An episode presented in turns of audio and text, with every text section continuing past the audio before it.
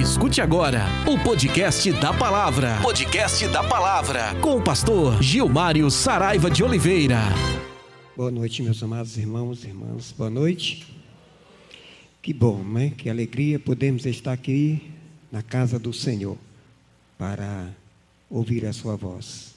Uma pergunta que eu queria fazer, que eu quero fazer a vocês é: algum de vocês já receberam algum convite assim que disse: esse eu não falto, esse eu não perco? Já aconteceu com vocês isso? Levante a mão. Quem já recebeu um convite que você diz assim: esse é imperdível. Mas algum de vocês também já receberam um convite que você diz: puxa vida, eu só vou porque sou obrigada a ir. Já aconteceu isso? Em casa também? Com certeza, não é? O convite, quando ele é bem-vindo, ele alcança nosso coração, não só a nossa mente, mas o nosso coração. E é interessante isso. Lá em Salmo 122, 1, o texto sagrado, Salmo 122, 1, diz assim: Alegrei-me quando me disseram: Vamos à casa do Senhor. Alegrei-me com os que me disseram: Vamos à casa do Senhor. Outra versão. Meus amados irmãos, a gente precisa meditar muito bem nesse texto. Muito bem nesse texto. Aqui o salmista, ele abre o coração e fala do seu sentimento com a casa de Deus. Ele expressa o seu sentimento com a casa de Deus. Esse texto, ele, esse salmo é atribuído a Davi, porque é, é muito poético. E o rei Davi sempre foi um homem de palavras poéticas para com o Senhor. Então nós precisamos entender o que é verdadeiramente estar na casa do Senhor. Se você tem também verdadeiramente alegria de estar na casa do Senhor. Para mim, o melhor lugar do mundo ainda é estar no átrio do Senhor. Eu me sinto bem. Eu me sinto bem com essa comunhão. Eu me sinto bem com esse envolvimento. Eu me sinto bem com os relacionamentos que temos na casa do Senhor. E muito melhor eu me sinto quando eu tenho responsabilidades com a casa do Senhor. É maravilhoso. Eu tenho certeza que você que tem responsabilidades, você que tem objetivos com a casa de Deus, você tem sempre alegria no seu coração. Ah, como é triste a gente entender que não pode mais fazer determinada coisa ou desenvolver qualquer trabalho na casa do Senhor por qualquer impedimento. O coração da gente desmorona. Vocês concordam? Eu já perdi responsabilidades na casa do Senhor, é porque havia necessidade de transferir para outra pessoa. E a gente fica é, com o coração partido ao perder essa responsabilidade. Por quê, meu amado? Porque, na verdade, é o melhor lugar que se tem hoje para viver. O salmista, ele não peca quando ele diz: Alegrei-me quando me disseram, vamos à casa do Senhor. O nosso coração precisa estar voltado para Deus em um relacionamento, em uma intimidade tal que quando chegam os momentos de estarmos nos átrios do Senhor, na casa do Senhor, precisamos mover os nossos corações de uma alegria tal já dentro da nossa casa. Já dentro da nossa casa. Aqueles que vêm para a casa de Deus porque se sentem obrigados. Vamos dar exemplo, né?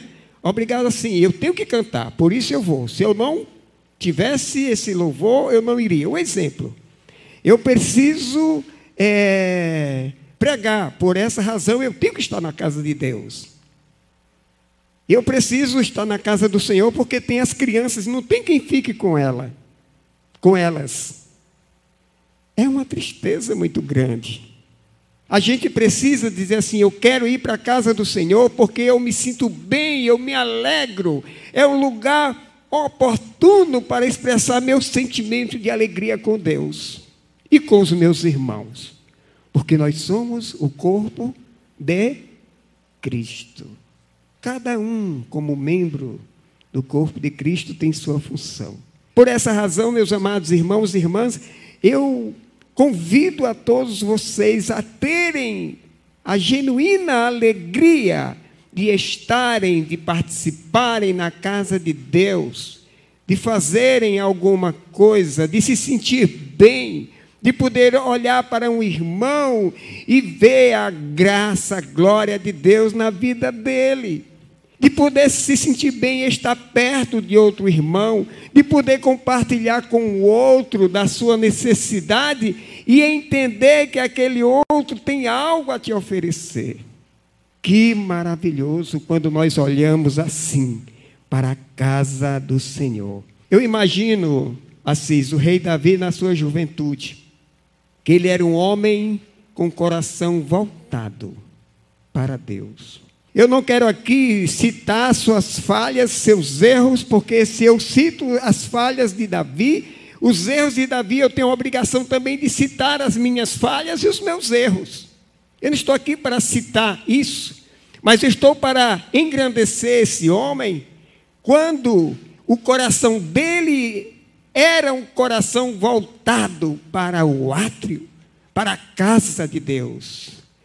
O seu coração era voltado para Deus. E havia uma necessidade dentro dele de expressar esse sentimento de uma forma muito alegre. Você tem alegria, meu amado? Você tem alegria, minha amada, você que está em casa, você tem alegria de estar na casa de Deus? Esse tempinho que você passa aqui, te traz satisfação, você se alegra com os seus líderes, você se alegra com seus pastores, vocês se alegram com tudo que acontece neste lugar. É maravilhoso quando o nosso coração está extremamente voltado para Deus. Quando nós precisamos participar dos cultos ao Senhor com muita alegria e com muita singeleza de coração. Lá em Salmo 84, de 1 a 3, diz assim, de 1 a 3, diz assim o texto, Salmo 84, capítulo 1, versículo 1 a versículo 3. Veja bem o que o autor sagrado expressa de sentimento com a casa de Deus. Quando, quão amáveis são os teus tabernáculos, Senhor dos exércitos. Ele aqui já engrandece, não sabe? Ele já bota Deus lá em cima. Quão amáveis são os teus tabernáculos, Senhor dos exércitos. A minha alma está desejosa e desfalece pelos átrios do Senhor. O meu coração, a minha carne clama pelo Deus vivo. Oh, Assis, que maravilhoso. Às vezes eu paro nas minhas caladas da noite para pensar sobre isso, não sabe, do meu coração com Deus. E às vezes eu sozinho, eu tenho uma alegria tão grande dentro do meu coração. Eu expresso uma alegria sozinho, muitas vezes, na calada da noite, quando eu lembro é que a minha alma, ela está sempre desejosa e desfalece pelo átrio do Senhor. O meu coração e a minha carne clama pelo Deus vivo. Nessa hora, nem a carne que é fraca está de fora. Sabe por quê? Porque se você espiritualmente está, você também vai poder conduzir a sua carne de forma bem tranquila. Ela vai te acompanhar na espiritualidade. A grande vantagem de estar no átrio do Senhor, a grande vantagem de estar no Senhor, é porque, na verdade, você deixa de lado tantas coisas que pode comprometer não só o seu espírito, como também a sua carne, que já muitas vezes é comprometida. Precisamos olhar para o átrio do Senhor. Até o pardal encontrou casa, e a andorinha ninho para si, onde ponha os seus filhos, até mesmo nos teus altares, Senhor dos exércitos, Rei meu e Deus meu. Até os pardais. Me faz lembrar daquele texto: olhai o lírio dos campos, as aves dos céus, né? Nem Salomão, com toda a sua riqueza, se vestiu tão bem quanto mais tu. Deus, ele nos promete de uma forma tão amorosa. Se a gente tivesse um pouquinho, um percentual muito pouco desse amor ágape, desse amor divino, nós teríamos uma vida tão diferente, tão bem melhor. Mas nós, é com certeza, não expressamos o amor que Deus expressa por cada um de nós. A prova é tão grande que a gente cai com muita facilidade, a gente se levanta porque Deus é bom, mas para cair é só um empurrão. Mas o Senhor, na sua eterna bondade, tem nos abençoado. Até o pardal encontrou casa. Eu não sei se vocês já observaram isso. É, a nossa igreja aqui tem alguns espaços, não só pardais, como também pombos. Mas pardais, eles fazem ninhos nas partes mais é, distantes né, da comunhão dos, dos irmãos. Os pardais, eles fazem ninho nos cantos é, dos caibros, da, das telhas eles vivem bem, eles encontram o espaço deles. E nós, como é que nós estamos como filhos de Deus? Olhem para cada um de vocês, analisem isso, veja se o que está no coração de vocês tem a ver com a alegria que vocês precisam prestar ao Senhor de estar na sua casa com singeleza de coração. Como você se sente na casa de Deus. Já aconteceu de você vir para a casa do Senhor, cabisbaixo? Já aconteceu de você vir insatisfeito? Já aconteceu de você vir com dor de cabeça, braço? Já aconteceu? Isso é, é, motivo de tirar a sua felicidade, a sua real felicidade de estar na casa de Deus? Eu estou na casa de Deus porque a esposa me obrigou, me forçou, porque o marido me obrigou, me forçou. Eu estou na casa de Deus porque, na verdade, é o lugar que eu devo estar e me alegra, alegra o meu coração. Amém? Como exemplo de cristão, precisamos ter sede de Deus. Sede de Deus. Gente, não se tem sede de Deus se não tem intimidade, relacionamento com Ele. Não se tem. É impossível você dizer que alguém tem sede de Deus é, vivendo de uma forma mais natural possível. Ele precisa viver de forma espiritual. A sede de Deus tem muito a ver com a sua vida com Deus. Não fique pensando, meu amado irmão, minha amada irmã, você que está em casa, que a sede de Deus vai acontecer de uma forma muito natural. Você precisa sentir e você precisa buscar esse Deus maravilhoso. Você precisa, nessa alegria, deslumbrar das grandes coisas que Deus tem a oferecer à sua vida. Sede de Deus eu não sei se alguém já, em algum momento da vida aqui em casa, já sentiram sede. Sede. Mas sede não é de passar meio-dia sem tomar água e chegar em casa tomar três copos de 250 ml. Não é isso. Estou falando sede. Eu já passei por isso. Na minha vida militar, eu passei por isso. Eu sei o que é ter sede. Eu sei o que é você olhar para uma poça, uma poça com água e saber que não está limpa e ter vontade de beber daquela água, porque você está com sede. Enquanto você não sentir sede de Deus, com certeza você será sempre esse homem é, crente, mas bem natural. Bem natural. Nós precisamos ter sede de Deus. Lá no Salmo 42, versículo de 1 a 3, também diz assim: Assim como o cervo brama pelas correntes das águas. Em outras versões diz assim: Assim como a corça anseia por águas correntes, a minha alma anseia por ti, ó Deus. Ai, meus amados irmãos, muitas vezes buscamos Deus nos momentos mais difíceis da nossa vida.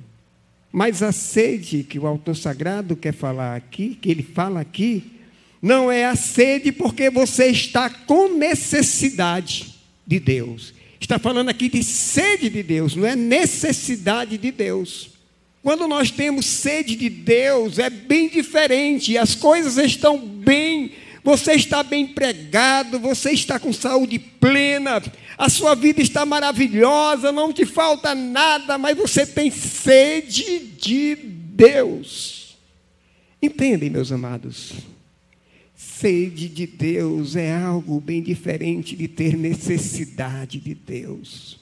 Você ir ao templo, à casa do Senhor, porque está tudo muito bem, você precisa dizer: Louvado seja Deus, muito obrigado, Senhor, pela comunhão que eu tenho com os meus irmãos, com a tua igreja, com o teu povo, com o meu povo.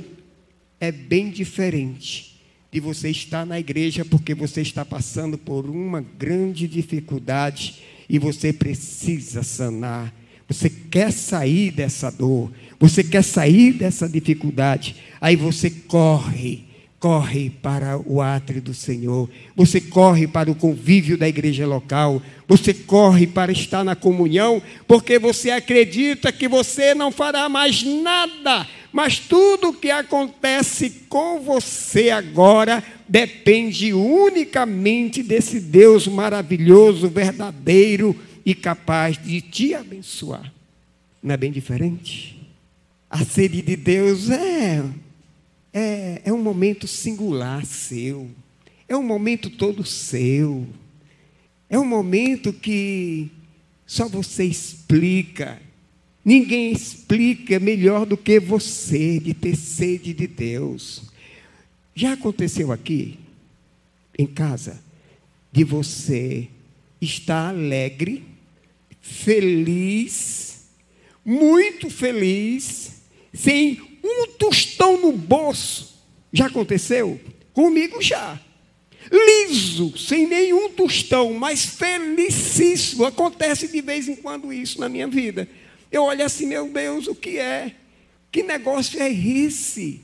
Esse contentamento é a sede de Deus, essa felicidade, essa coisa. Imagine a corça quando ela chega em, um ribeiro, em um local que tem a, a água necessária, aquela água cristalina, e ela sacia a sua sede, ela sai confortável, ela sai tranquila, ela sai satisfeita, e assim deve ser cada um de nós.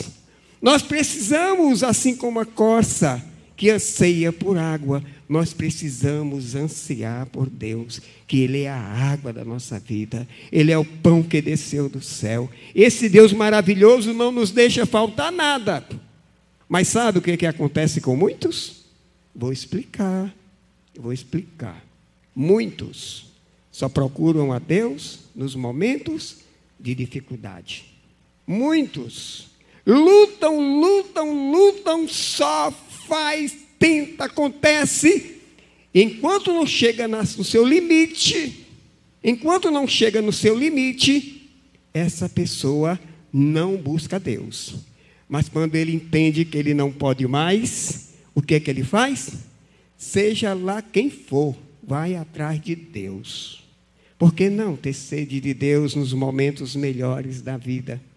Por que não ter sede de Deus nos momentos que você olha para Deus e diz: Eu te amo, porque tudo está muito bom, porque o Senhor tem cuidado de mim.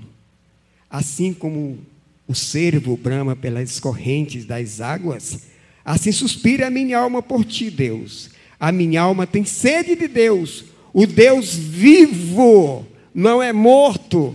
Nós não estamos adorando a qualquer um Deus, é o Deus criador dos céus e da terra. É aquele mesmo Deus que chegou na casa das irmãs e já Lázaro se encontrava morto em estado de decomposição e ele olha para elas e diz assim: Mulheres, eu sou a ressurreição e a vida.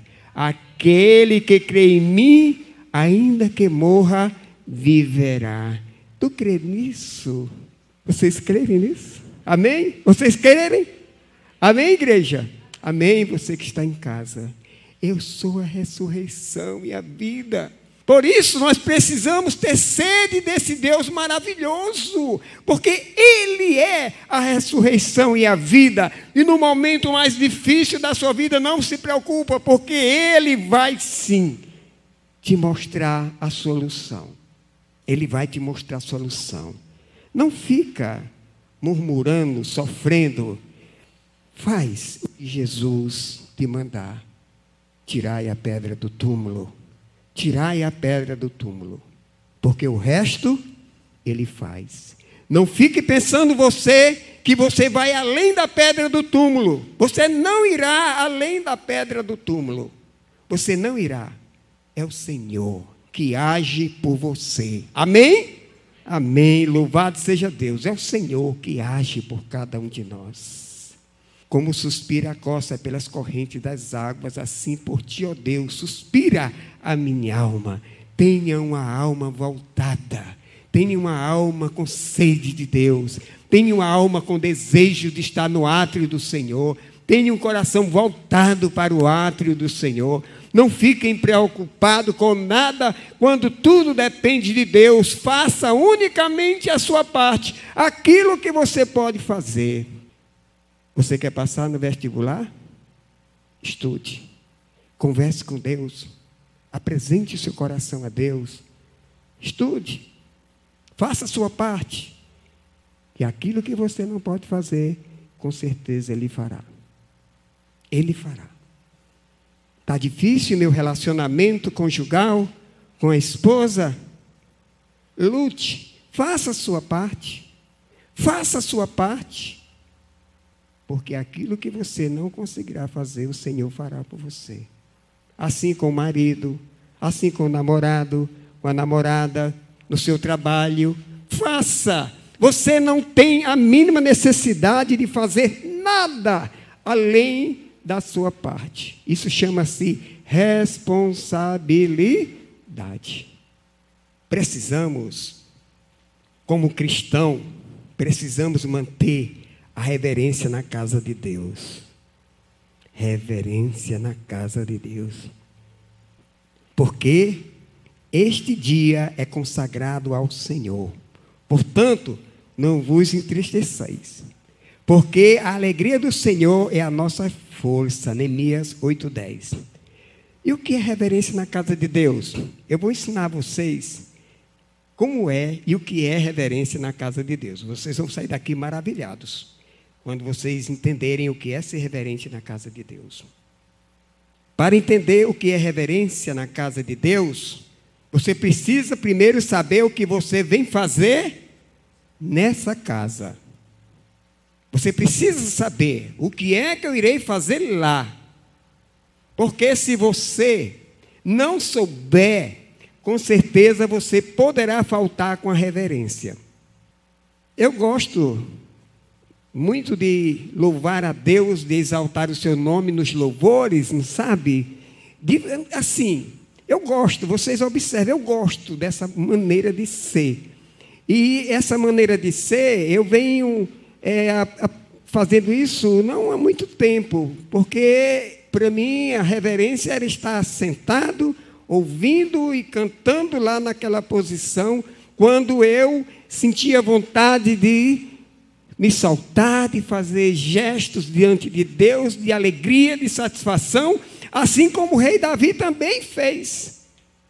Muitas vezes, a sua reverência, porque você veio para a casa de Deus com o intuito de servir, de servir ao Senhor. Muitas vezes a sua reverência vai se tornar irreverência para outros. Mas você não tem que estar dando satisfação a outros com relação à sua reverência a Deus. Você tem que dar satisfação é a Deus. Entendem? A sua reverência ao Senhor vai depender unicamente do que você veio fazer nessa casa. Se você veio assistir um culto, eu me preocupo. Eu me preocupo. Porque se você veio assistir um culto, você pode comer uma pipoca, a mesma coisa de você assistir um teatro. Você pode conversar, mascar um chiclete. Entende? Você pode ter conversas laterais. Mas quando você vem para é, cultuar, servir, se colocar como servo, não se preocupem com o que dizem a seu respeito. Porque é Deus que tem que te aplaudir, não é ninguém. Amém? É Deus que tem que te aplaudir. Às vezes nós estamos preocupados, não sabe, com, com alguém, com um, com outro, que quer que você seja é, diferente, seja assim, assado. E na verdade o Espírito está dizendo a você: faça do jeito que eu estou querendo que você faça. Você é minha morada. Você é minha casa e você precisa me dar alegria com o Espírito de Deus que está dentro de você. Amém? É assim. É assim. Quantas pessoas sofrem com isso? Eu há muito tempo que não sofro mais com isso, não sabe? Do seu comportamento na igreja. Quando eu vejo um comportamento diferente, que vem tumultuar realmente o culto, eu procuro saber da pessoa: você veio servir ou veio assistir? Entende? Você veio servir ou assistir? Nós estamos aqui servindo ao Senhor. Esta casa, este lugar de adoração é para servir. O nosso Senhor está alegre porque todos nós estamos servindo. Não é só o louvor, pastor pregando, que está à frente para é, ministrar a oração. Não, não. Todos nós estamos servindo. Se você veio para assistir, eu me preocupo muito com você. Muito com você. Não venha com essa finalidade, porque provavelmente você será irreverente. Provavelmente você será irreverente. Por essa razão, eu quero dizer a você, igreja do Senhor, vamos nos unir no amor do Senhor Jesus. Vamos caminhar no amor do Senhor Jesus. Vamos servir ao Senhor. Porque se você vier com esse coração voltado para servir a Deus, você fará tudo certo. Se você vem com seu coração para apenas assistir, para começar, Deus fica fora disso. Porque ele que assiste, você é um concorrente dele. Ele está assistindo tudo isso. E quem tem que aplaudir é ele. E aí, se você está assistindo com ele, você está sentado aí à cadeira assistindo justamente com ele. Qual é o valor que tu dá a Deus? Qual é o valor que você passa de você para com ele? Mas quando nós estamos para servir, nós deixamos o Deus zeloso, o Deus verdadeiro, o Deus de amor, sendo servido, ou melhor, assistindo tudo que nós estamos fazendo. Por essa razão, se despreocupem se você cantou bem ou cantou ruim, se você cantou bem ou cantou mal, se você tocou bem ou se tocou mal, se despreocupe com isso, porque não sou eu que irei te avaliar, é o Senhor. Ele é que vai dizer: aquele tocou muito bem, mas o coração dele não está legal hoje. A avaliação é ele. Eu conheço o coração do meu irmão? Não conheço. Quem é que conhece o seu coração? Deus. Quem conhece meu coração é Deus. Quero concluir essa mensagem dizendo a vocês: sejamos sábios. Sejamos sábios. Que busquemos servir ao Senhor com alegria, com singeleza de coração sejamos verdadeiramente a igreja do Deus vivo. A nossa proposta é de servir a Deus e ter o Senhor como o nosso Senhor. Se assim fizermos, meus amados irmãos, nós podemos cantar: Eu navegarei no oceano do Espírito. Amém? Amém. Vamos orar, né? E antes dessa oração, eu quero saber se você que está hoje aqui conosco, se a mensagem tocou no seu coração, se o Espírito Santo te moveu, e você quer colocar Jesus, esse Deus maravilhoso, na sua vida, você tem a oportunidade agora de levantar a mão, publicamente dizer: Eu quero Jesus no meu coração. Eu quero ser um servo. Não quero ser um espectador, mas um servo do Senhor. Tem alguém? E você que chegou e acredita que caiu, mas o levantar de quem é? É de Deus. Se o cair é do homem, o levantar é do Senhor.